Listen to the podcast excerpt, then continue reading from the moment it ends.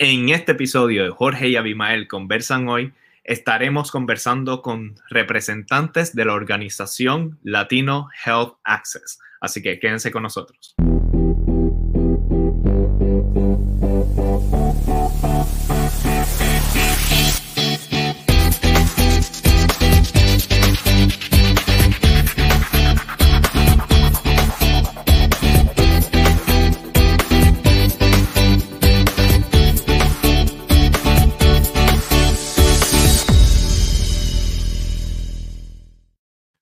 Y bienvenidos a un nuevo episodio de Jorge y Abimael Conversan Hoy, tu programa digital. Hoy, como dije en la introducción, vamos a estar conversando con representantes de la organización sin fines de lucro Latino Health Access. Va a ser un programa súper interesante, la conversación va a ser muy enriquecedora.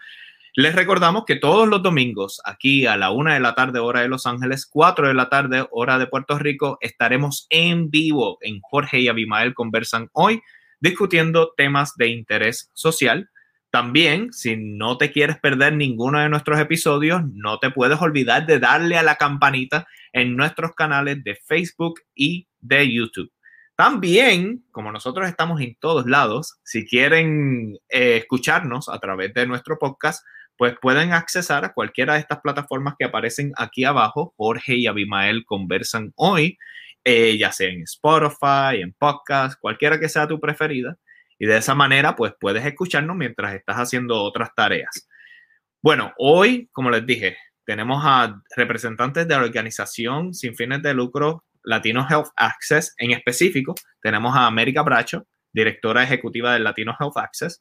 Tenemos al colaborador Edwin Rivera y tendremos a Saraí Alpero, que nos hablará del impacto que Latino Health Access ha tenido en su vida. Pero como ustedes saben, yo no puedo empezar esta conversación sin darle el espacio al escritor y activista social, el coproductor y coanfitrión, Abimael Acosta, que lo voy a poner en pantalla ahora mismo. ¿Cómo estamos, Abimael? Saludos, bien. ¿Y tú, Jorge? ¿Cómo estás? Muy bien, muy bien. Hoy estoy muy emocionado con esta conversación que vamos a tener porque es una organización que ponen el corazón primero y están haciendo unos cambios muy significativos en la sociedad. ¿Cómo lo ves tú? Sí, eh, quiero añadir un detallito nada más. Edwin Rivera es presidente de la junta directiva de, la organización. Gracias. Eh, sí, a mí me parece maravilloso lo que están haciendo en el proceso de investigación. Eh, me tocó mucho lo que vi, es muy pertinente y no solo en este momento en particular que nos ha tocado vivir históricamente en todo el mundo, sino que ellos llevan desarrollando una labor muy variada, eh, muy activa durante muchos años con la comunidad a la que ellos impactan. Eh, y creo que este tipo de proyectos es importante que se conozca y que tenga mayor visibilidad y por eso quisimos tenerlos aquí hoy para que nuestro público eh, conozca de estas cosas tan importantes que están haciendo ellos con la comunidad de Santa Ana. Claro que sí, claro que sí. Bueno, ya veo que están los representantes conectados, así que vamos a darle el espacio primero a América, la directora ejecutiva. Vamos a darle la bienvenida. América, ¿cómo estás? Hola, hola, buenas tardes. Muchísimo gusto. Gracias por invitarnos. Muchísimas gracias. Qué honor. Gracias, gracias a ustedes por estar aquí con nosotros. Y también vamos a darle la bienvenida a Edwin Rivera. Saludos, ¿cómo estamos? Saludos, todo bien, gracias por invitarnos. Muy bien, muy bien. Y veo por aquí también que está conectada Saraí, así que déjame ponerle en pantalla. Saraí, ¿cómo estamos? Muy bien, buenos días. gracias por la invitación. Claro que sí, gracias por estar con nosotros. Bueno, vamos a comenzar la conversación. Abimael, ¿qué te parece? Claro que sí. Lo primero que queremos es conocerlos a ustedes. Me gustaría América, ya conozco eh, algunas cosas, ¿verdad? Pero me gustaría que el público eh, conociera un poquito quién es América. Claro que sí, claro que sí. Eh, bueno, América, yo soy una venezolana, amante de Puerto Rico. me, fui a pasar, me fui a pasar mi luna de miel a Puerto Rico. Ay, qué bien coleccionista de Lucecita Benítez y de Dani Rivera y de Haciendo Punto en otro son. Muy bien. Así que amante, amante de, la, de nuestro Borinquen. Y trabajé como médico en Venezuela por varios años. Eh, después me fui a, a, Estados Unidos, o sea, a la ciudad de Detroit, donde por cierto hay una comunidad puertorriqueña también muy grande. Hice mi maestría en salud pública y de ahí empecé a trabajar con la epidemia de VIH, del SIDA. Hace ya muchísimos años, tengo 40 años en, los servicios de salud eh, hoy día dirijo la organización de Latinos of Access, hemos estado haciendo esto por 27 años. Mi papá y mi mamá fueron profesores, educadores, eh, y somos gente pues siempre que hemos estado muy comprometidas con el, con el activismo social, entendiendo que, que no se puede vivir en el planeta metido dentro de una cueva, que hay que salir, ver cómo nos integramos y nos ayudamos entre todos, no solo para tener una vida mejor, sino para dejar un legado. Así que muchísimas gracias por la oportunidad. Muy bien, muy bien. Y en el caso tuyo, Edwin, ¿qué nos puedes comentar? Sí, claro. Edwin Rivera, yo eh, en mi tiempo no libre soy vicepresidente de relaciones a la comunidad, o alcance a la comunidad para una compañía dental, Western Dental y Orthodontics, y llevo trabajando con Latino Health Access en la, en la mesa directiva como unos seis años. Um, una organización que está muy cerca de mi corazón y me siento orgulloso de poder uh, estar aquí con, con, con, América y con todo el equipo de Latino Health Access, uh, que están haciendo una diferencia increíble en la comunidad de Santa Ana y en general en la comunidad de Orange County. Y pues así ese soy yo. Genial. Y ahí ¿qué nos puedes comentar entonces de tu experiencia? Bueno, pues este, soy mexicana, soy promotora con Latino Hot Access aproximadamente ya por 14 años, pero comencé como, como una mamá participante, em, victoriosa de violencia doméstica. La palabra sobreviviente no es algo que me acomoda. Eh, no en este momento. Em, llegué a este país hace 21 años, eh, como muchos migrantes, buscando una mejor calidad de vida para mí, para mis hijos, em, huyendo también mucho de la violencia que estaba en este tiempo en mi país.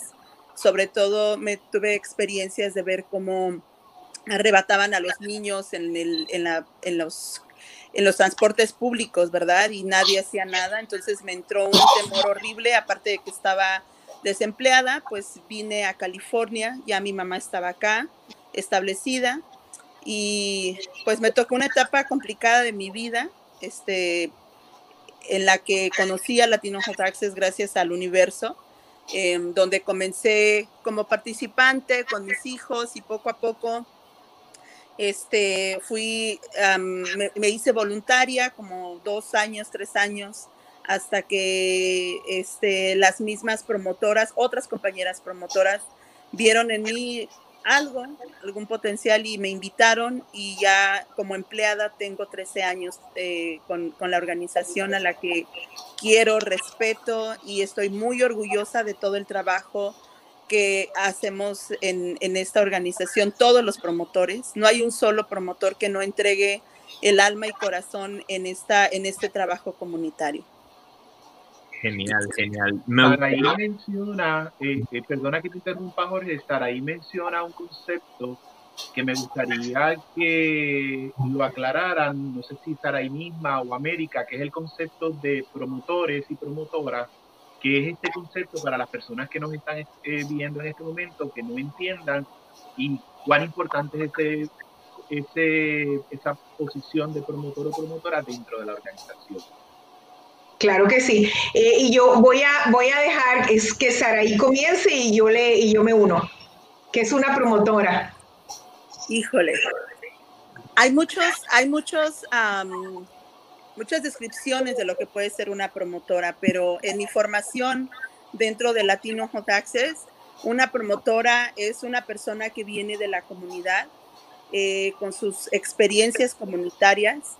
Eh, tenemos la, se, nos, se nos entrena, ¿verdad?, en, en, poder llevar cualquier tipo de información referente a la salud, pero sin salirme de mi, de mi propia comunidad. Entonces, creo que una promotora es una persona que lleva información, que comparte servicios también, pero en esta organización una promotora es, es muy completa porque yo empecé haciendo este trabajo, llevando grupos de apoyo, pero ahora estoy en el departamento de enlace cívico y abogacía, lo cual quiere decir que también em, una promotora se dedica a compartir información donde puedes desarrollar tu pensamiento crítico, donde puedes comenzar em, a, a ser parte de la solución.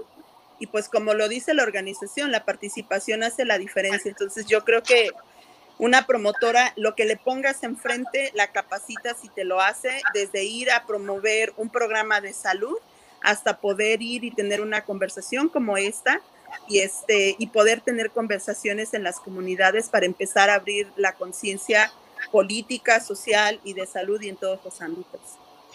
Yo, yo quiero, yo voy a añadir algo y luego voy a, voy a hacerle una pregunta a Saraí. Saraí es una compañera a la cual yo admiro, es mi, no solamente es una compañera de trabajo, es una gran amiga y de muchas maneras es mi heroína. Eh, yo, tengo, yo tengo una historia para explicar lo que es la promotora. Una, las promotoras, esto es una cuestión que, que usted puede creer que es mentira y yo creo que así fue. Yo me imagino que las promotoras nacieron en una cueva durante cuando, los primeros seres humanos, la primera promotora fue una mujer y estaba en una cueva y en esa cueva se inventó el fuego. Y después que se inventó el fuego, esa mujer agarró ese fuego y lo fue a compartir con todo el mundo. Desde entonces, las promotoras son seres humanos, son personas de nuestra comunidad que siempre están compartiendo su fuego. Las promotoras construyen relaciones, no somos, no somos personas que estamos haciendo solamente transacciones. Transacciones es dar un servicio. ¿Con qué te ayudo? Que te llevo una planilla, te ayudo con haciendo una llamada, te ayudo consiguiendo un servicio. Esas son transacciones. Las promotoras hacen transacciones y crean relaciones. Y aquí es donde está la magia. Porque cuando tú creas relaciones y esas relaciones se van profundizando, yo entonces voy a ser capaz de contarte más de mi vida yo, tú y yo vamos a poder entrar en una relación de confianza. Y como dicen, la vida se mueve a la velocidad de la confianza. Si hay menos confianza, yo voy a, a decirte menos cosas a ti, te voy a creer menos. Si creo en ti, cuando tú me dices, América, vamos a echarnos esta pelea por vivienda digna, entonces yo te escucho. Participaré o no participaré, ya veremos. Pero la idea es que estas promotoras, esta es la otra parte, invitan a la gente a unirse para tener vidas mejores.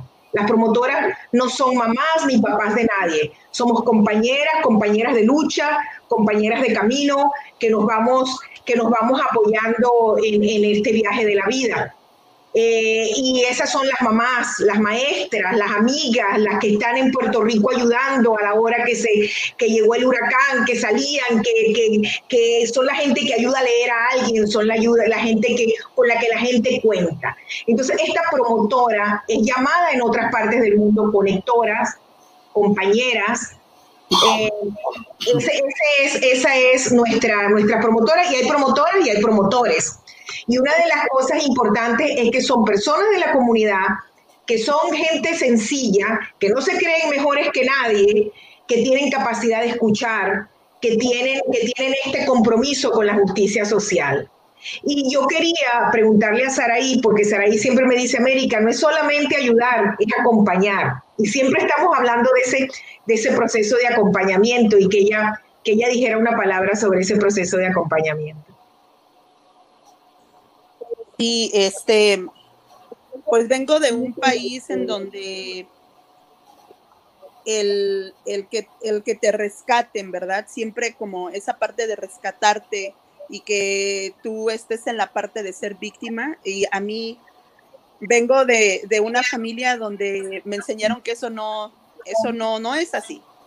Y cuando hablamos del trabajo del promotor, yo lo, me acuerdo mucho de mi abuelo y, si, y con toda la descripción que América dio, mi abuelo fue el primer promotor que yo conocí, que tuve cerca, ¿no? Un hombre que cuando fue el terremoto del 85 veía que hacía comidas así grandes y las llevábamos a la iglesia.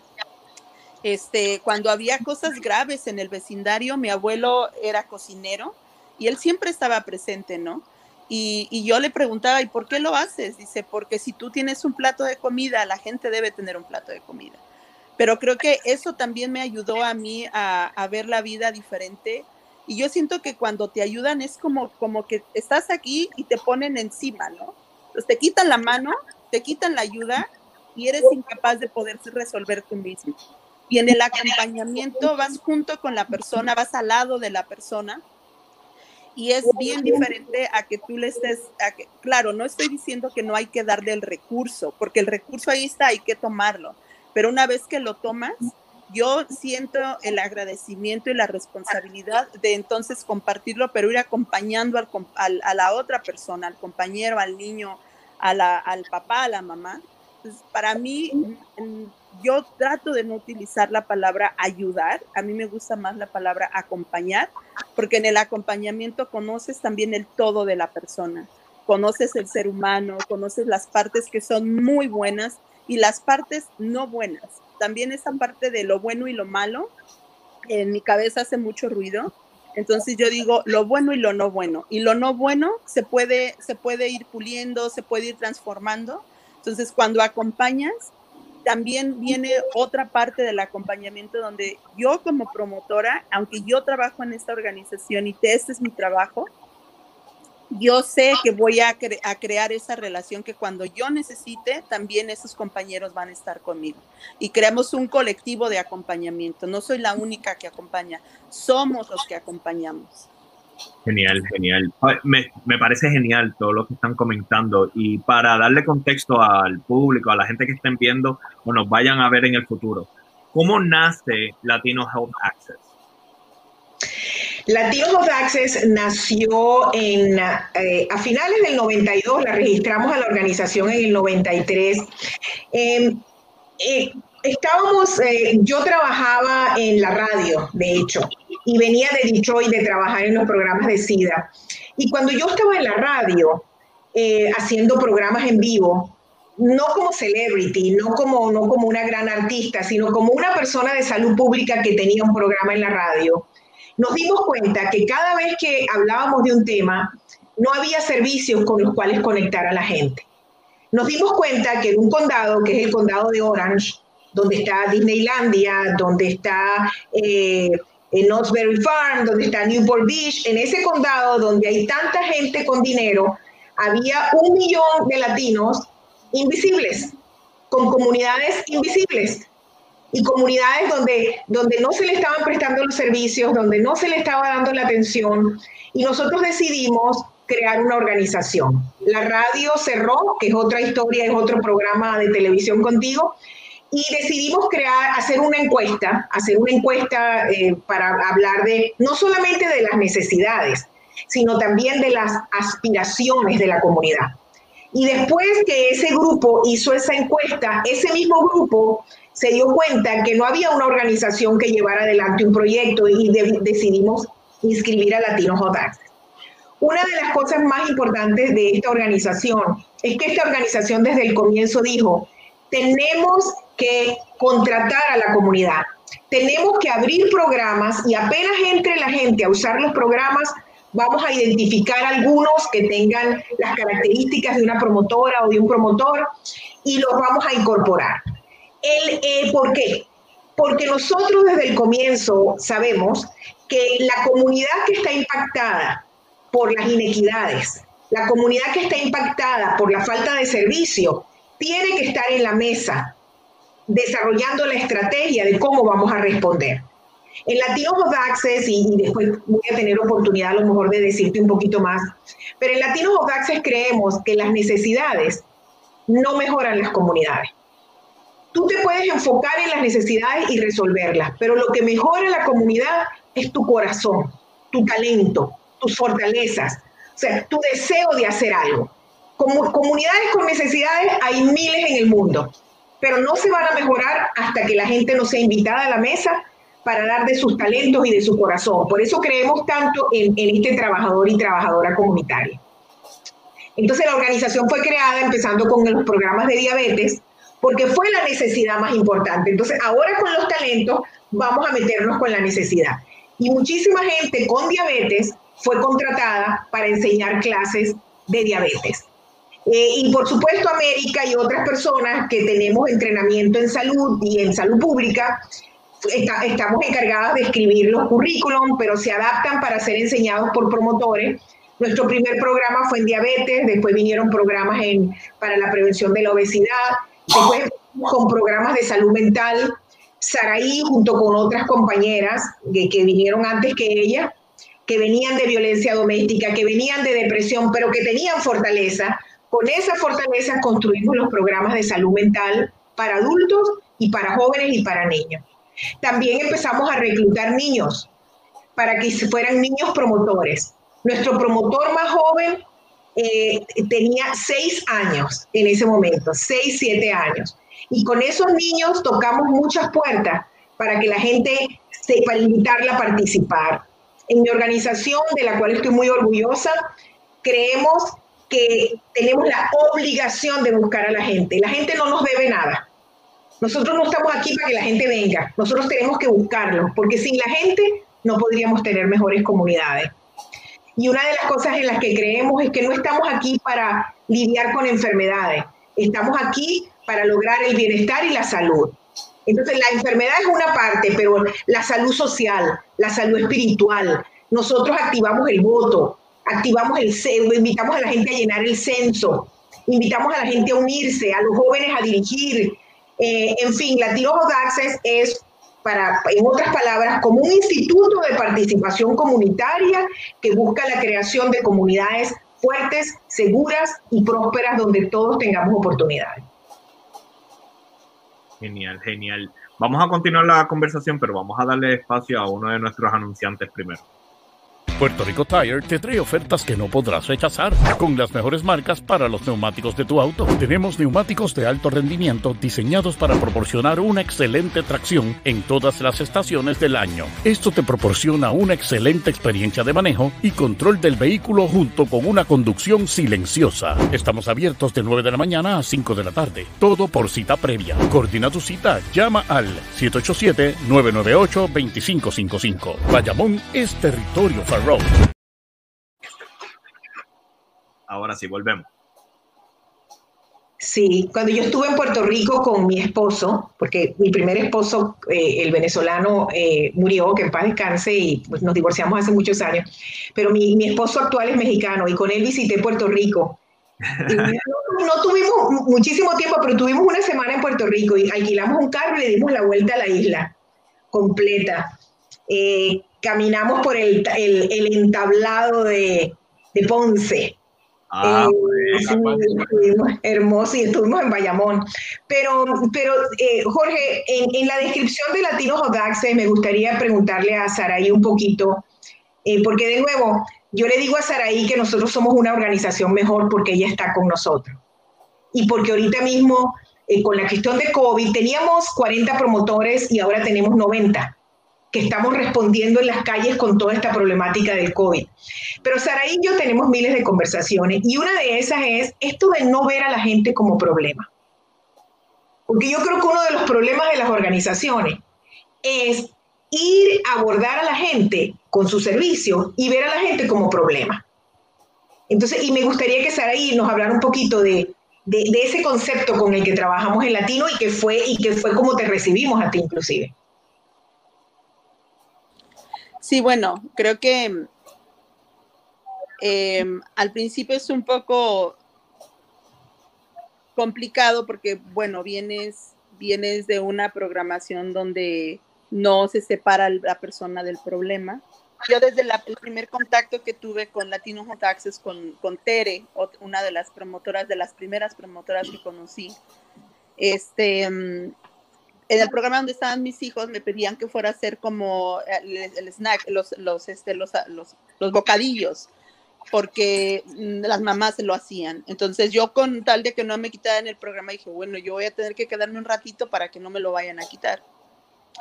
Y me recuerdo que Tere me recibió en la puerta y Tere me dice, gracias, bienvenida. Y, y, y yo así, en, un, en una así, con una reacción como de, bueno, esta señora se siente bien, ¿no? Este, pues no llegó, la, no llegó gran cosa, llegué yo, soy la mamá de tres niños, pero no fue solo eso, fue el cariño, fue el respeto, fue la bienvenida.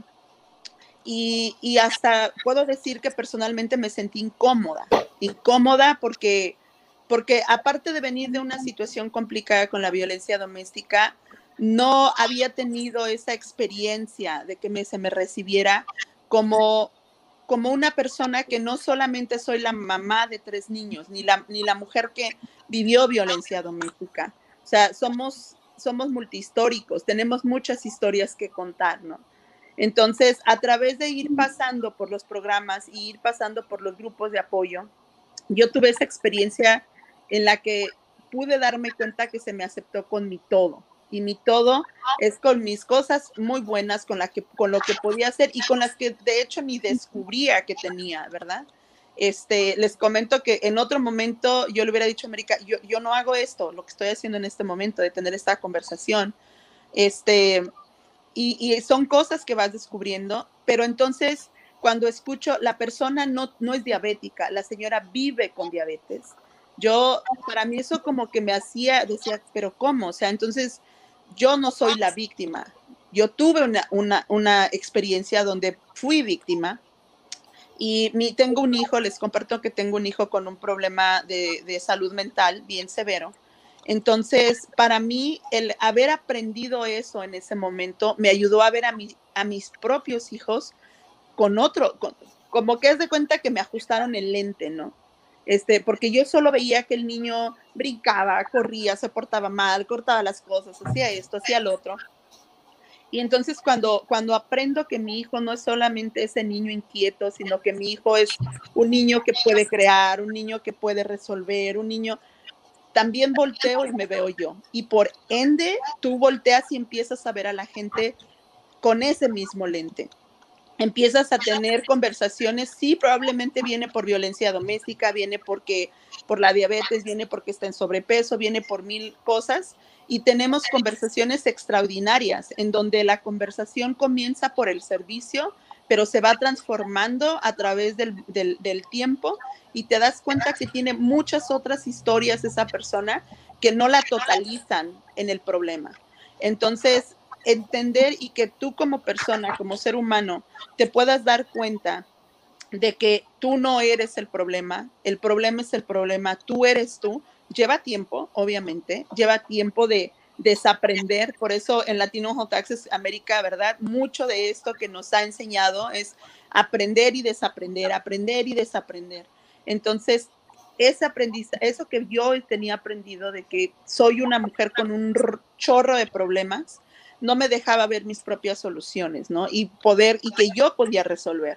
Entonces, aprendí a ver, a, he aprendido también a ver a las personas desde ese lugar. Esa persona tiene esa opinión, pero no es solo su opinión, es más que, más que eso, es una persona completa con muchas otras historias que compartir. Y creo que en mi trabajo como promotora, cuando yo puedo ver esa parte y puedo explorar junto con la persona esa parte, la persona solita resuelve. Y a veces dicen, gracias América, gracias a Saraí, gracias a Noraima, gracias a Soledad. Y lo único que nosotros hacemos es crear una conversación en donde la persona se descentralice de, de, que ella es el problema para que pueda comenzar a ver ella misma las propias soluciones. No las tengo yo, las tiene ella, pero no se da cuenta, como yo no me daba cuenta, porque no se me había ofrecido ese espacio para poder contar mis otras historias y darme cuenta que sí tenía varias cosas que resolver, problemas que resolver, pero que también tenía la capacidad. Entonces, fortalece tu alma, tu espíritu, tu yo, y olvídate de ahí para adelante, ¿no? Porque entonces bajas el volumen de la crítica eh, eh, y dices, espérate, ya, ya estoy otra vez criticando a esa, esa mujer que está en esa relación de violencia doméstica, diciéndole, es que te gusta, es que eres masoquista, por eso estás ahí a decir, a ver, me voy a calmar y voy a tener una conversación con esa persona aparte de la violencia. Voy a decirle a la, a la violencia que se haga a un lado, la voy a hacer chiquita para poder empezar a, a, ver las otras historias y crecer las otras historias a través de la pregunta y de la curiosidad para que la otra persona se pueda ver como parte de su solución y que no yo soy su solución. Todos somos la solución. Oh, pero ahora, ahora, ahora. Genial, genial. Eh, tenía que quería integrar a Edwin eh, a la conversación porque, bueno, él desde que empezó la conversación no se ha callado, ha seguido hablando y hablando y hablando. Entonces, bueno, tengo que hacerle la pregunta, Edwin, ¿cómo te integras a Latino Health Access?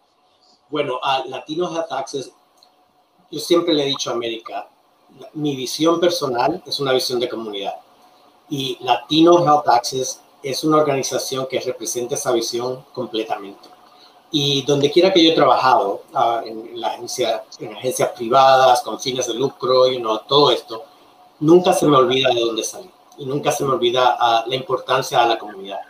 Y así fue que me integré a, a Latino Health Access, haciendo trabajo voluntario en la junta directiva y conociendo lo que, lo que, lo que hacían. Y, te digo que cada día que escucho, ya llevo seis años en la junta directiva, y cada vez que escucho a Saraí, que escucho a América, que escucho a cualquier otro promotor, aprendo un poco más de lo que la organización hace y la solidaridad que tiene la organización con la comunidad. No solo eso, sino también la compasión que tienen para entender cómo ayudar y cómo integrar a la comunidad para resolver los problemas que existen. Y, y, y el concepto de ver a la, al individuo no como un problema, sino como parte de la solución es algo increíble. Y siendo parte de la junta directiva, sí tengo muchas responsabilidades a, de, de, asegurarme que en el ámbito de negocios entiendan el por qué esta organización es importante. Eh, sí, escuchando eh, a Saraí y América, eh, sobre todo a Saraí que nos habla de diferentes situaciones eh, de violencia intrafamiliar, violencia doméstica. Eh, se ha mencionado la palabra diabetes en, muchas ocasiones a través del transcurso de la, de la entrevista. Nos damos cuenta que hay muchas de estas situaciones que están íntimamente relacionadas con la pobreza. Por ejemplo, hay muchas ocasiones hay mujeres que se quedan en matrimonios o en relaciones donde son maltratadas eh, y digo mujeres porque estadísticamente son más, ¿verdad? No estoy sacando de que esto no suceda con los hombres, pero eh, estadísticamente sucede más con las mujeres y en ocasiones eh, con la diabetes, aunque hay un factor eh, científico y biológico, también hay una cuestión de estilo de vida, alimentación que en muchas ocasiones está relacionado con el acceso a las riquezas. Eh, ¿Cómo eh, Latino Health Access trabaja con, para combatir este, esta situación de pobreza dentro de esta comunidad que en muchas ocasiones redunda en que estos problemas o se presenten o que se agudicen. Así es. Eh, bueno, te cuento que eso que tú acabas de mencionar es central para, para lo que es Latinos of Access. Nosotros hablamos de equidad. La, la equidad como esas circunstancias en las cuales las personas tienen oportunidades de estar saludables, oportunidades de prevenir oportunidades de prosperar, oportunidades de terminar su educación, de hacer lo que quieran y de desarrollar todo el potencial que el universo y los seres superiores en los cuales todos creemos o creemos de diferentes maneras nos dieron. Entonces, eh, nosotros trabajamos en lugares donde hay muy poca equidad, es decir, hay mucha inequidad, mucha, mucha inequidad, familias de bajos recursos, entonces, eso, eso es lo que llamamos nosotros el lugar en salud pública. Y decimos, el lugar donde uno crece, donde uno juega, donde uno aprende, donde uno trabaja, ese lugar tiene todo que ver con la salud. Si tú vives en un lugar muy inseguro, eso de alguna manera va a afectar tu salud. Si tu, tu escuela es una escuela mediocre, también va a afectar a tu salud. Si tu lugar donde vives no tiene parques, no tiene lugares donde jugar, también afecta a tu salud. Si las únicas tiendas de comida lo que venden es comida chatarra, y en fin, y una cosa y se va sumando con la otra y con la otra, son lugares donde la vivienda es muy cara. La gente, imagínate tú que en las ciudades donde nosotros trabajamos, si una persona quiere vivir en un apartamento de una habitación y gana salario mínimo, tiene que trabajar 110 horas a la semana para pagar un apartamento de una habitación, 110 horas a la semana. O sea que aunque trabajes 80 horas no lo podrías pagar. Y esa circunstancia te lleva a otras cosas. Si tienes que tener dos trabajos, ¿quién te cuida a tus hijos? Te toca vivir en un lugar con muchísima gente. ¿Y qué tan inseguro es que tú tengas a tus hijos viviendo con un montón de gente? particularmente los niños y las niñas, pero particularmente las niñas. Tener tres niñas encerradas en una habitación con un montón de gente afuera y tú teniendo que ir a trabajar, o sea, un riesgo constante, un estrés constante. Entonces viene toda la parte emocional. Y entonces una cosa se enreda con la otra con un alto nivel de estrés tóxico. Eso, eso no es verdad solamente en nuestra comunidad, eso es verdad en muchísimas comunidades. Y este estrés tóxico se ha comprobado que causa daños genéticos y que si tú tienes estrés tóxico por generaciones y generaciones, terminas teniendo riesgos más altos para las enfermedades crónicas. Por eso dicen que muchas de estas enfermedades hoy día son el resultado de inequidades de generaciones y generaciones, de histórico, esto es desde la inequidad histórica, desde las injusticias, esto nos los hemos mamado, nos los hemos chupado, lo tenemos impreso. Entonces aquí hay que hacer una, una lucha de ahorita y hay que hacer una lucha de largo plazo para que cambiemos esta, esta historia y estos contextos donde la gente pueda tener oportunidad. Nuestra pelea por la equidad es no solamente es teórica y política y de discurso, es del día a día. La equidad con la renta, con la justicia, con esto del COVID, que, en un ratito vamos a tener oportunidad de tocar. Pero, ¿qué pasó con el COVID? ¿Qué fue lo que pasó? Que este virus llega a nuestras comunidades, a, lugares donde te dicen, eh, manténgase en su casa, eh, trate de tener, si se enferma, métase en la habitación de una de las habitaciones de su casa. Cuando tú vives toda tu familia en una habitación. O sea, ¿cómo, cómo es ese mensaje? ¿Cuáles son tus posibilidades de prevenir cuando te dice quédate en casa, pero si tú no sales de casa te mueres de hambre?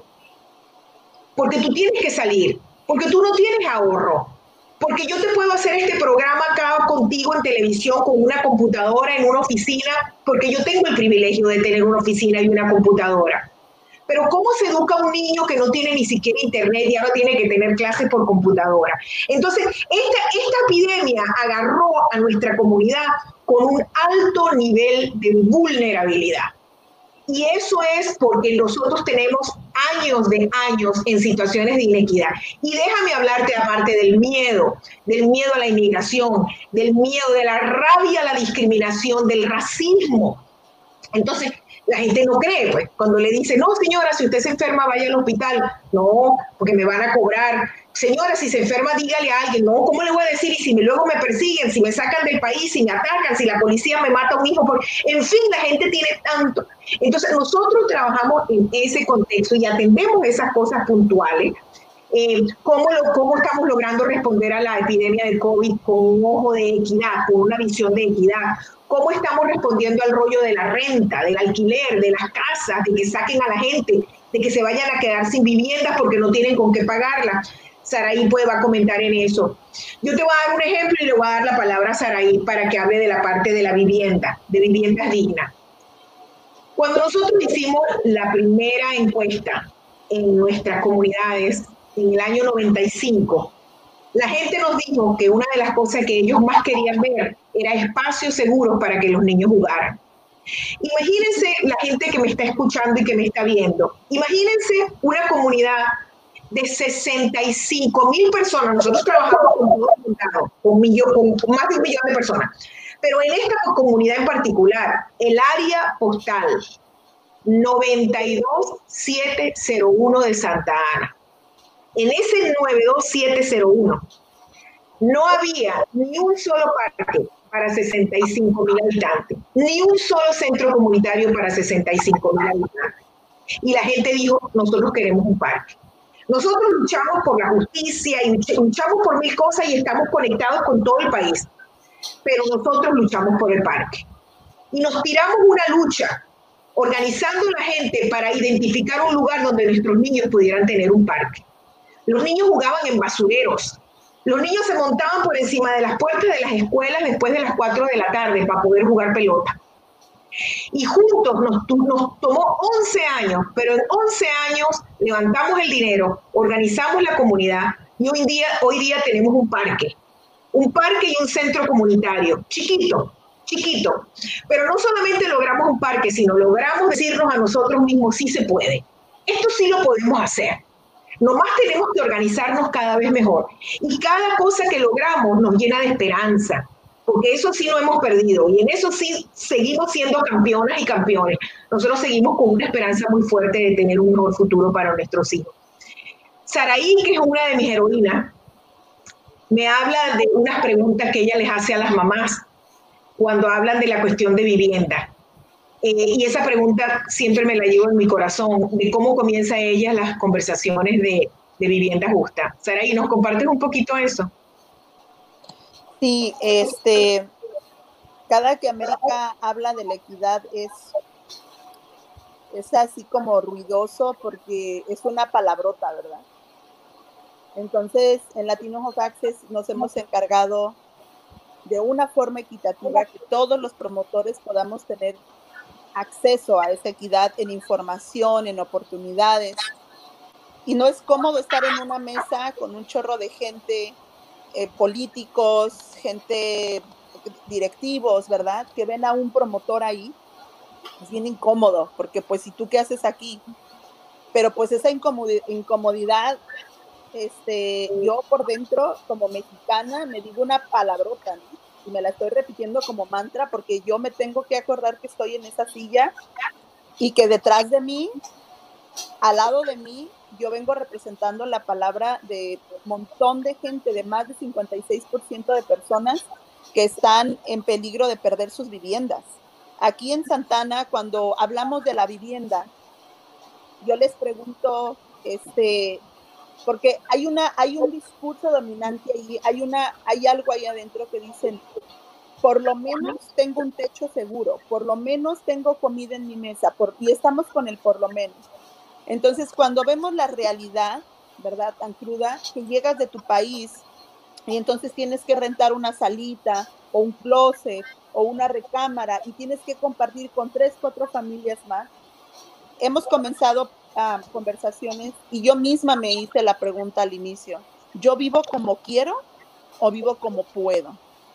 Porque hay mucha crítica allá afuera de que es que los latinos viven así porque quieren. Si tú no le, echas, no le echas ganas, no le echas las suficientes ganas, por eso no tienes lo que tú quieres. Entonces yo misma me cuestioné eso y yo dije, pero yo le echo ganas, yo trabajo duro, yo llevo a mis hijos a la escuela, pero aún con las ganas no es suficiente. Hay algo más que no me está permitiendo llegar a donde yo quiero llegar. Entonces, utilicé esa misma pregunta para mis compañeras en los, en los vecindarios. ¿Vivimos como podemos o vivimos como queremos? Y cuando, cuando les doy un espacio, le digo, no contestemos, démonos unos minutos para contestar. Cuando empiezan, dicen, no, bueno, yo no vivo como yo quiero. A mí me gustaría tener un apartamento de dos recámaras o de tres, donde cada uno de mis hijos tenga un cuarto y tenga un espacio. Entonces, de ahí empieza a tejerse la conversación. Si yo no vivo como quiero, sino como puedo, ¿por qué no puedo? ¿Qué es lo que no me deja poder? ¿Trabajas? Sí, mi esposo trabaja, yo trabajo. Mi hijo que está en high school también ya empezó a trabajar. ¿Y a dónde se va todo el dinero? No, pues la mayor parte del dinero se va para pagar la renta y para pagar biles y para pagar aquí, para pagar allá. Ok, entonces, ¿qué más necesitamos? Eh, muchos de nuestros trabajos es dentro, de hacemos trabajo dentro de las escuelas que le llamamos cafecito, pero también tenemos otros grupos afuera de las escuelas, porque también ahí viene la otra pregunta, ¿no? Si dentro de los distritos escolares hay una categoría que nos pone que si un niño no tiene una vivienda unifamiliar, o sea que nada más vive el niño con sus hermanos, su mamá y su papá, o solo su papá o solo su mamá, cae dentro de una categoría de homeless o de condición de calle o vivienda insegura. Entonces, yo les pregunto, si tenemos esa, es un juego. Lo que quiero decir que es un juego para poder entender. Yo hago preguntas, me dan respuestas, yo doy data, la data que, manejamos local, y entonces empezamos esas conversaciones. Si mi, si, entonces, una señora me acuerdo que se rasca la cabeza y me dice, es primera vez que escucho que yo soy un, un homeless. Dije, es que tenemos el concepto de homeless, que es la persona que está en condición de calle, viviendo en las calles, durmiendo en las calles, sin ni un techo, pero no es así. Y entonces hablamos de los derechos, ¿verdad? Hablamos del derecho a tener una vivienda segura y una vivienda digna. Y que, y que nuestros y que entonces decimos, sí, yo tengo una vivienda limpia, pero entonces no creo que sea digna porque no puedo tener a mis hijos, ¿ok? Y empezamos a hablar de qué porcentaje de dinero se va solo para la renta. Entonces, es un ir y venir, ir y venir de preguntas, respuestas, preguntas, respuestas, donde empezamos a tener una conversación con tu yo mismo, con quererte mejorar yo, después por consecuencia mi familia, por consecuencia mi comunidad, el, condado, el estado. Pero la conversación más importante es dejar de creer que nosotros somos ese problema que nos han, se han encargado de decir que somos, que somos sucios, que somos flojos, que somos este, irresponsables porque no hablamos inglés, porque no vamos a la escuela.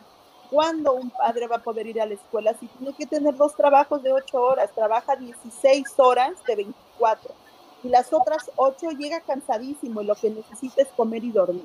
Entonces, todo, así como América lo menciona, el hecho de, todavía de, realizar que eres pobre. Cuando vienes de una comunidad de, de, de, México, vienes de comunidades más pobres y entonces dices, oh, espérame, ¿no he salido de la pobreza? No, pero vamos a hablar de los determinantes sociales que no permiten salir de esta pobreza. Y ahí se van tejiendo las conversaciones y por ahí vamos, ¿no?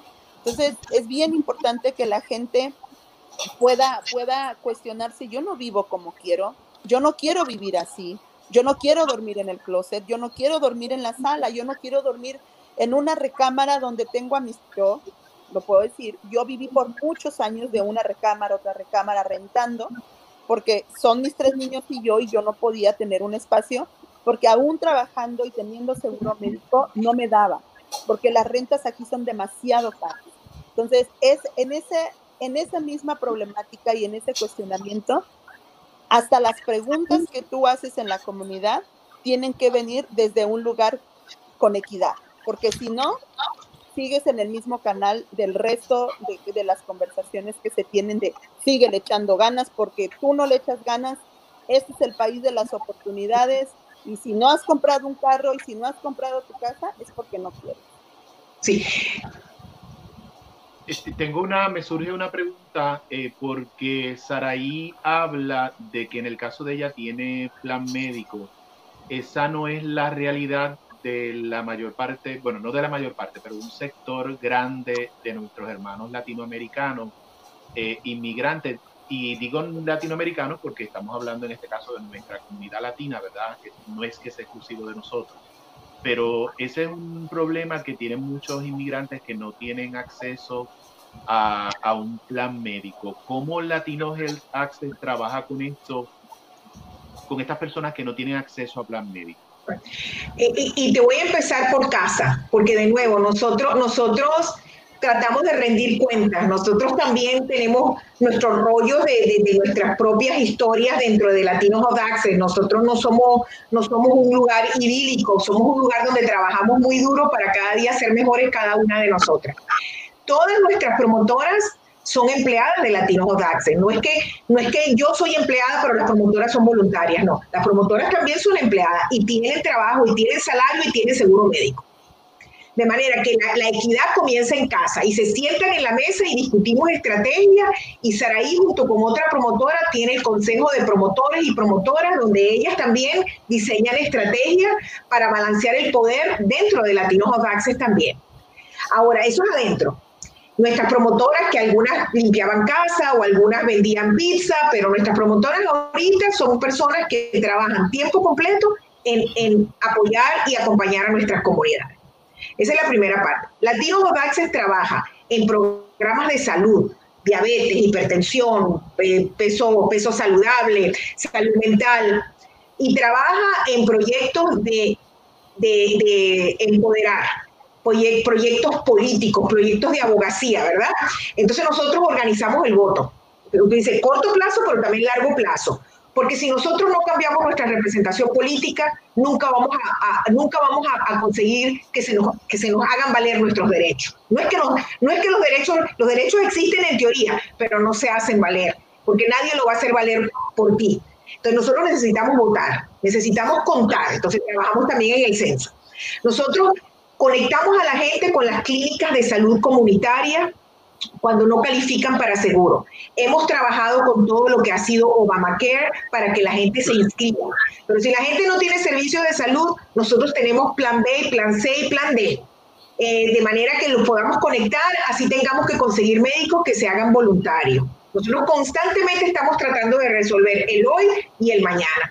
Y yo quisiera, para ser más, más específica, te voy a dar el ejemplo de COVID y lo que está pasando en, esta, en esta problemática de, de, COVID, nuestras promotoras, como Saraí, se empezaron a dar cuenta en marzo que a la gente la estaban botando de los trabajos y la gente estaba perdiendo el, poquito que tenía, pues el garaje que estaba alquilando ahora se lo estaban botando de allí, etcétera, etcétera. Y nos dimos cuenta que la información que publicaba el condado no incluía la data de los áreas postales. Era una data como, estos son los números en el condado de Orange estos son los números en, por decir, estos son los números en Puerto Rico estos son los números en Bayamón. Pero nosotros decíamos, no, nosotros queremos los, números en el vecindario, porque los vecindarios donde se está muriendo la gente son nuestros vecindarios y esos números de cuánta gente afectada en el condado no está contándonos. De nuevo, invisibles, invisibles. Entonces el condado empezó a publicar la data porque nosotros así lo pedimos y efectivamente nos dimos cuenta que la cantidad de gente que se estaba muriendo, se estaba muriendo en nuestros vecindarios, los números eran horrendos en nuestros vecindarios, más de una persona consiguió estar ahí buscando cómo aislarse para no infectar a la familia metiéndose en un closet, literalmente metiéndose en un closet. Entonces logramos que nos dieran los recursos, el condado nos diera los recursos para nosotros llevar adelante lo que sería la respuesta de COVID en estos vecindarios. Y en esa respuesta de COVID buscamos a la gente, organizamos lugares donde la gente se haga la prueba del COVID, pero eh, le, ofrecemos lugares, hoteles donde puede ir, les llevamos comida y le ofrecemos servicios de salud, los conectamos con servicio médico, pero hay varias cosas que te quiero, que te quiero eh, destacar acá. Nosotros conseguimos gente que, se, que, que tenía miedo de hacerse la prueba. Bueno, parte de la confianza fue que se hiciera la prueba. La gente se hace la prueba, pero luego, ¿qué? Luego, ¿qué? Entonces, cuando nosotros los ayudamos, muchas veces la gente no sabe ni cómo sacar su resultado. Muchas veces la gente no sabe cómo hacer una cita, porque el teléfono que tiene es un telefonito con el que no puede hacer una cita. La inequidad es una inequidad en el acceso al Internet, el acceso a la información de cómo conectarse, el acceso a carro. Oh, sí, te puedes hacer el, examen, pero tienes que ir en carro hasta no sé dónde. Si, si no puedes ir en carro, no te podías hacer el examen. Nosotros entonces llevamos los exámenes para que la gente vaya a pie los ayudamos a hacer la cita, los ayudamos, o sea, tú tienes que estar presente en cada fase porque la inequidad es muy, muy grande. En esa conversación, ahí vamos, ahí vamos, le estamos echando muchas ganas para que nuestra gente pueda aislarse, se sienta protegida, los números empiezan a bajar, pero aún así los números son más grandes que en lugares donde la gente sí se puede quedar en casa, ¿verdad?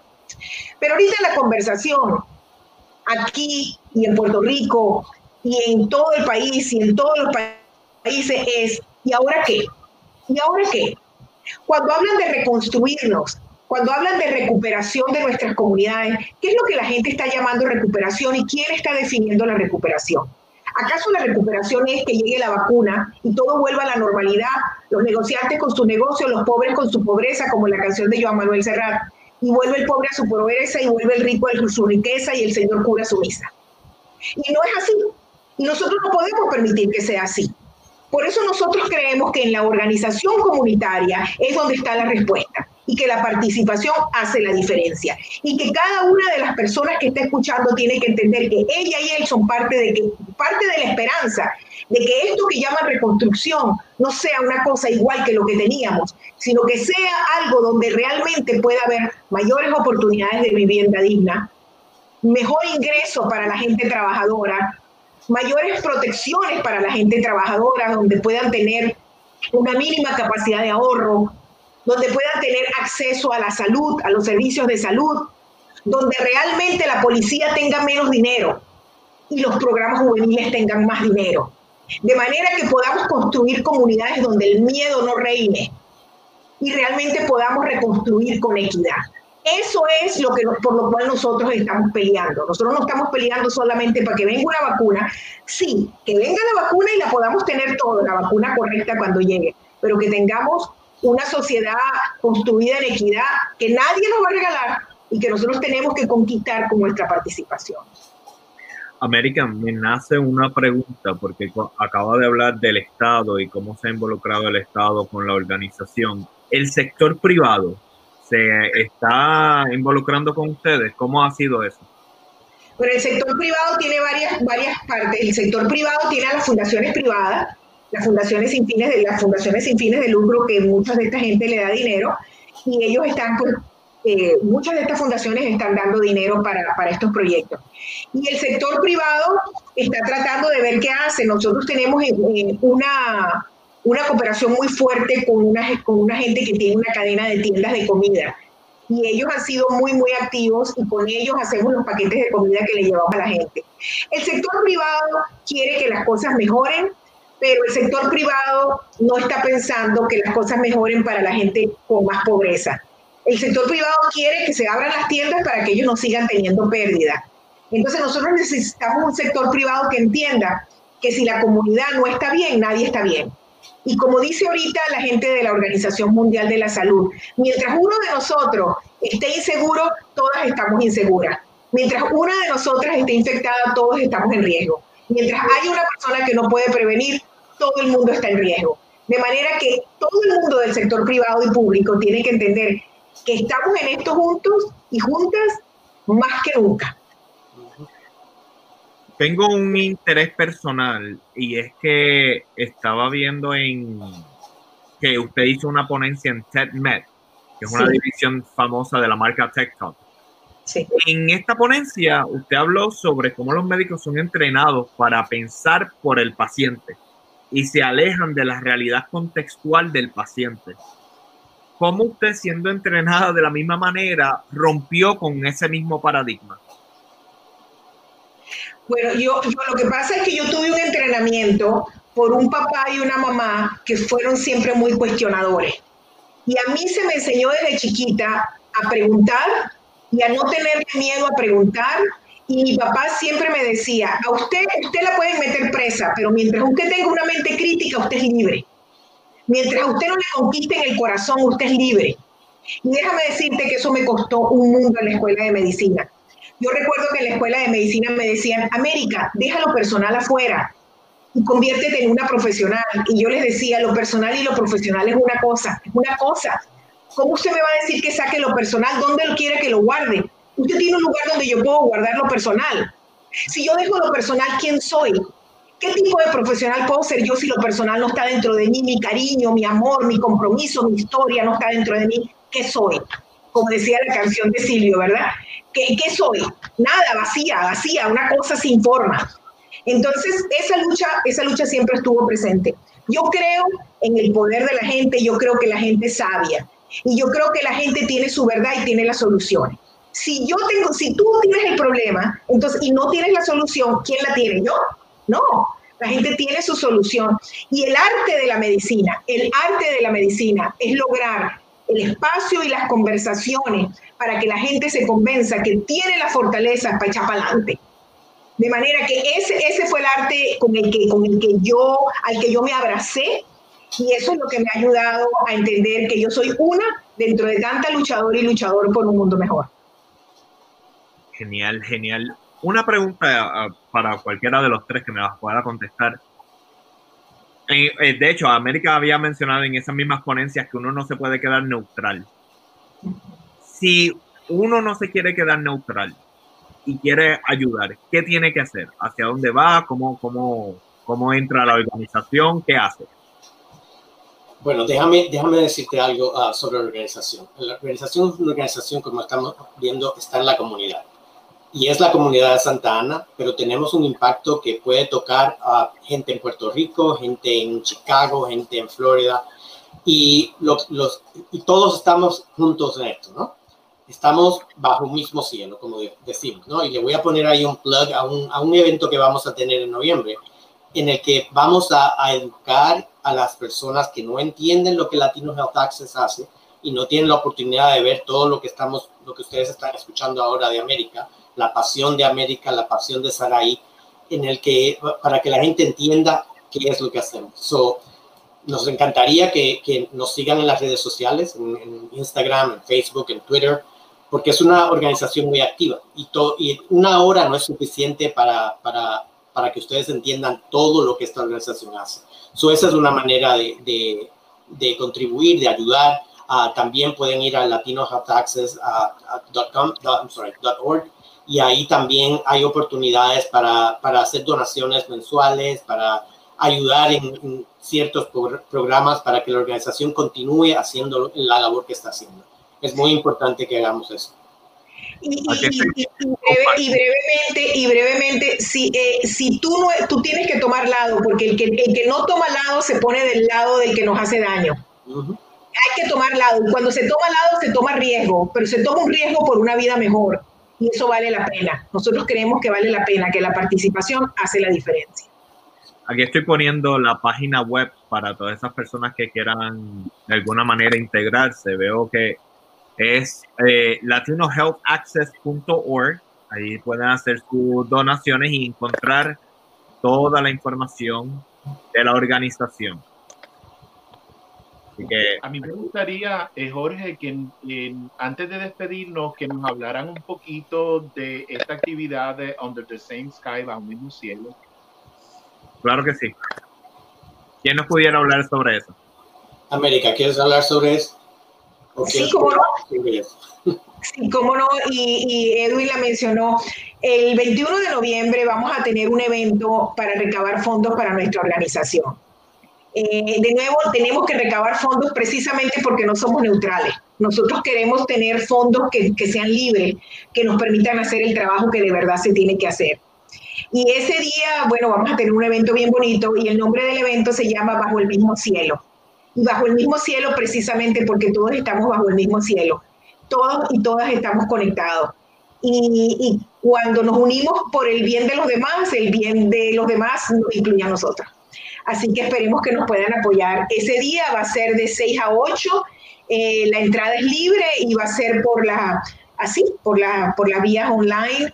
Eh, y, les, y yo sé que Abimael y Jorge les van a informar a menudo para que se unan. Claro que sí, eso es un compromiso. Claro que sí. Nosotros... Y nada más quería mencionar algo sobre la neutralidad sí. que, que, que, hablamos. Estamos en un momento tan complicado y tan vulnerable para nuestras comunidades que el ser neutral ya no es una opción. Y lo digo por el trabajo que estoy haciendo en los últimos cinco años con la vivienda. Eh, ahorita tenemos familias que deben 10 mil dólares, 15 mil dólares de renta por no pagarlas durante los meses que han pasado con la pandemia. Entonces, cuando se habla de neutralidad y cuando hablas con estas familias, lo peor que les puede pasar ya les está pasando. No hay trabajo, se han contagiado, deben dinero de renta.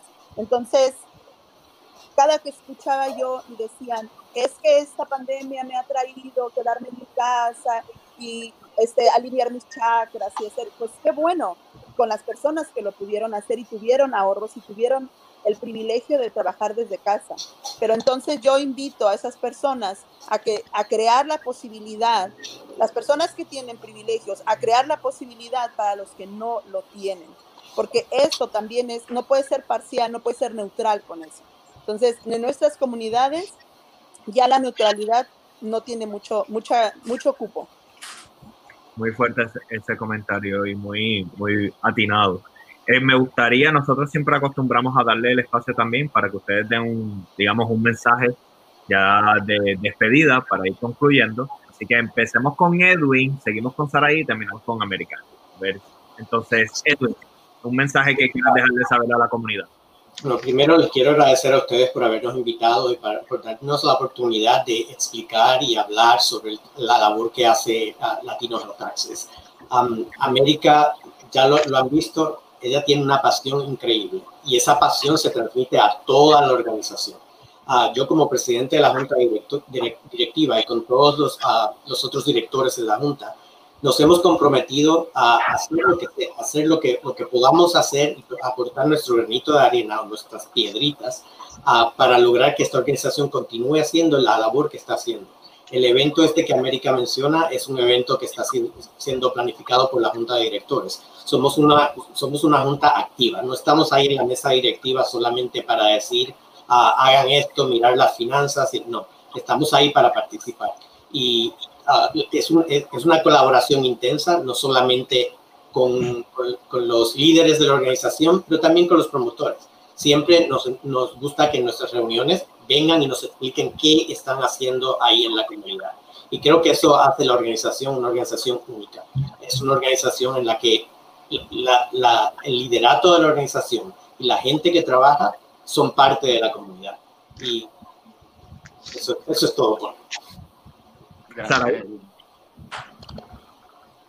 Este, pues yo, yo tengo una manera, yo agradezco a, a todos, a todos mis ancestros y a todas las personas que estuvieron antes que, que yo, este, antes de mí, antes de, he tenido la oportunidad de conocer cuatro generaciones de, de, de mis mujeres en mi familia. Me siento muy orgullosa de ser promotora me siento muy orgullosa de, de ser muy preguntona, como dice América. Eso sí no se me ha dificultado mucho. Y, en, y le quiero agradecer a todos los promotores que hay en todo el mundo, que no solamente aquí en California, los que están en Puerto Rico, los que están en México, los que están en África, en todas partes del mundo, porque yo creo que sin, sin este trabajo de promotor no vamos a emparejar canchas. Nosotros hablamos que estamos en una cancha de nivel, ¿no? El poder está arriba, nosotros estamos abajo y queremos meter un gol arriba. Y no se trata de, hacer cadenita o de empujarnos, se trata de ir emparejando la cancha. Entonces yo le agradezco de corazón a todos los promotores que, que, hay en el mundo. Este, agradezco a mi organización por darme la oportunidad de, de formarme todos estos años, de escucharme y de seguir creyendo que la solución está desde adentro de la comunidad y no desde afuera. Muchas gracias. Gracias, gracias América. Wow, digo, wow, yo soy, bueno, además de lo que dijo Edwin y además de lo que dijo Saraí, ¿verdad? Que yo también le agradezco infinitamente a todas las promotoras y todas nuestras maestras y maestros que nos han llevado hasta aquí. Mi, mi mensaje realmente tiene que ver con la reciprocidad y con la solidaridad porque a mí me están oyendo gracias a ustedes eh, varias personas y, yo espero que, que, cada una de ustedes se mire y diga en qué forma puedo ayudar, en qué forma puedo ser solidaria, en qué forma puedo participar. A lo mejor participé y me traumaticé porque me fue mal, pero hay que echar para adelante y seguir participando. La participación hace la diferencia y hay que tomar el riesgo. Nosotros tenemos un libro que se llama De la compasión a la acción. Está en inglés y está en español. Y eso, ese, eso eh, para mí es sumamente importante, que seamos compasivos, pero que no nos quedemos allí, que nos movamos de la compasión a la acción. Y por último, quiero agradecerle a ustedes dos, eh, Jorge y Abimael, por habernos tenido hoy, darnos este espacio y haber compartido también sus preguntas lindas y su energía con nosotros. Pues para nosotros ha sido un placer eh, tenerlos a ustedes. Es es increíble porque a veces cuando uno tiene estas conversaciones se da cuenta de cuál es la narrativa que nos da los medios de comunicación y, la narrativa popular y cómo se invisibiliza este tipo de narrativas que son la realidad de lo que está pasando en nuestras comunidades. A mí me impactó mucho cuando América dice lo de los zip codes, cómo se habla de unos datos pero se invisibiliza a otros y que son reales y que, bueno, y que no son parte de la conversación popular. Así que nada, con eso quiero culminar, quiero agradecerles a todos ustedes por estar con nosotros, así que nada, ahí ya estaremos colaborando con ustedes. Gracias. Hasta luego. Hasta luego. Qué conversación tan interesante porque... Muy pertinente, Jorge, muy pertinente, muy pertinente. Es como, como lo había comentado, muchas veces los medios de comunicación, este, desde la planificación y desde los ratings y qué, qué va a crear más controversia o qué va a brindar mayor atención, invisibiliza este tipo de realidad. A mí me encantó lo que dijo, este, creo que fue Saraí, cuando habló de la cancha. No es cuestión de, tratar de tirar un gol de acá abajo hacia allá arriba, sino de nivelar la cancha para todos. Cuestión de que haya igualdad de oportunidades. Y, esa no es la realidad. Y, algo que comentaron, creo que fue América, eh, es cuando a veces se planifica la recuperación. ¿La recuperación de quién? Eso es una cosa que tenemos que pensar, la recuperación de quién. Hay que ser inclusivo porque si la recuperación implica volver exactamente lo mismo, donde sigue habiendo esa inequidad, pues no es recuperación, es volver a establecer el status quo, lo que teníamos. Eh, y eso es, eso es importante y es absolutamente pertinente que se traiga a la conversación ese tipo de, planteamiento, porque a veces lo damos por hecho. La recuperación es que todo vuelva a la normalidad, que los negocios abran, que la economía se mueva, todo eso es lo que se piensa, pero y los que antes de, este, de esta situación estaban, habían sido rezagados, ¿qué pasa con ellos? Eh, eh, me parece que ese punto es sumamente pertinente, sumamente pertinente. Y el discurso también que llega hasta uno mismo culparse cuando dice, no, es que no le estás echando ganas. Y es como que, bueno, pero es que puedo trabajar 80 horas a la semana con todas las ganas del mundo y la matemática no da, las oportunidades no dan.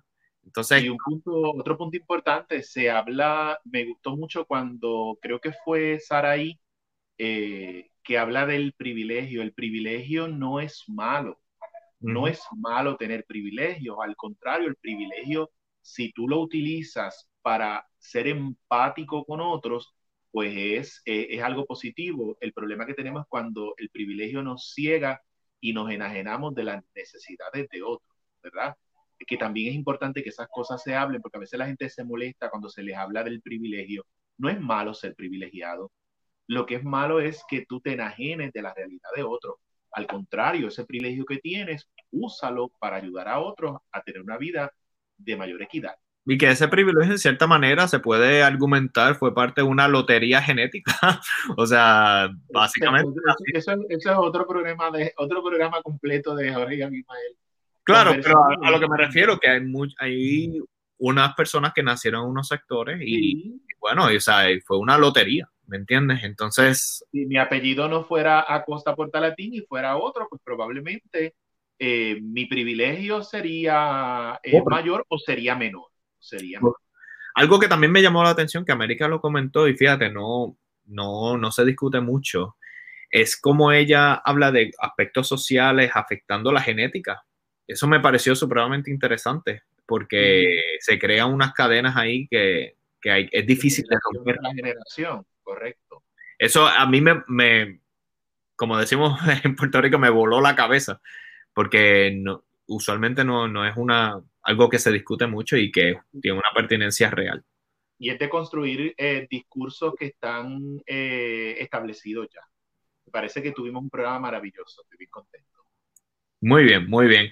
Bueno, Abimael, esta semana pasada, porque yo me yo me la paso viendo tus proyectos y he visto que en antes de dormir has estado teniendo una semana bastante calientita. Bueno, y no es para menos, porque ha habido muchas noticias allá en, los medios de comunicación. ¿Qué, cómo estás haciendo para prepararte durante esta semana? ¿Qué es lo, qué, es lo que viene?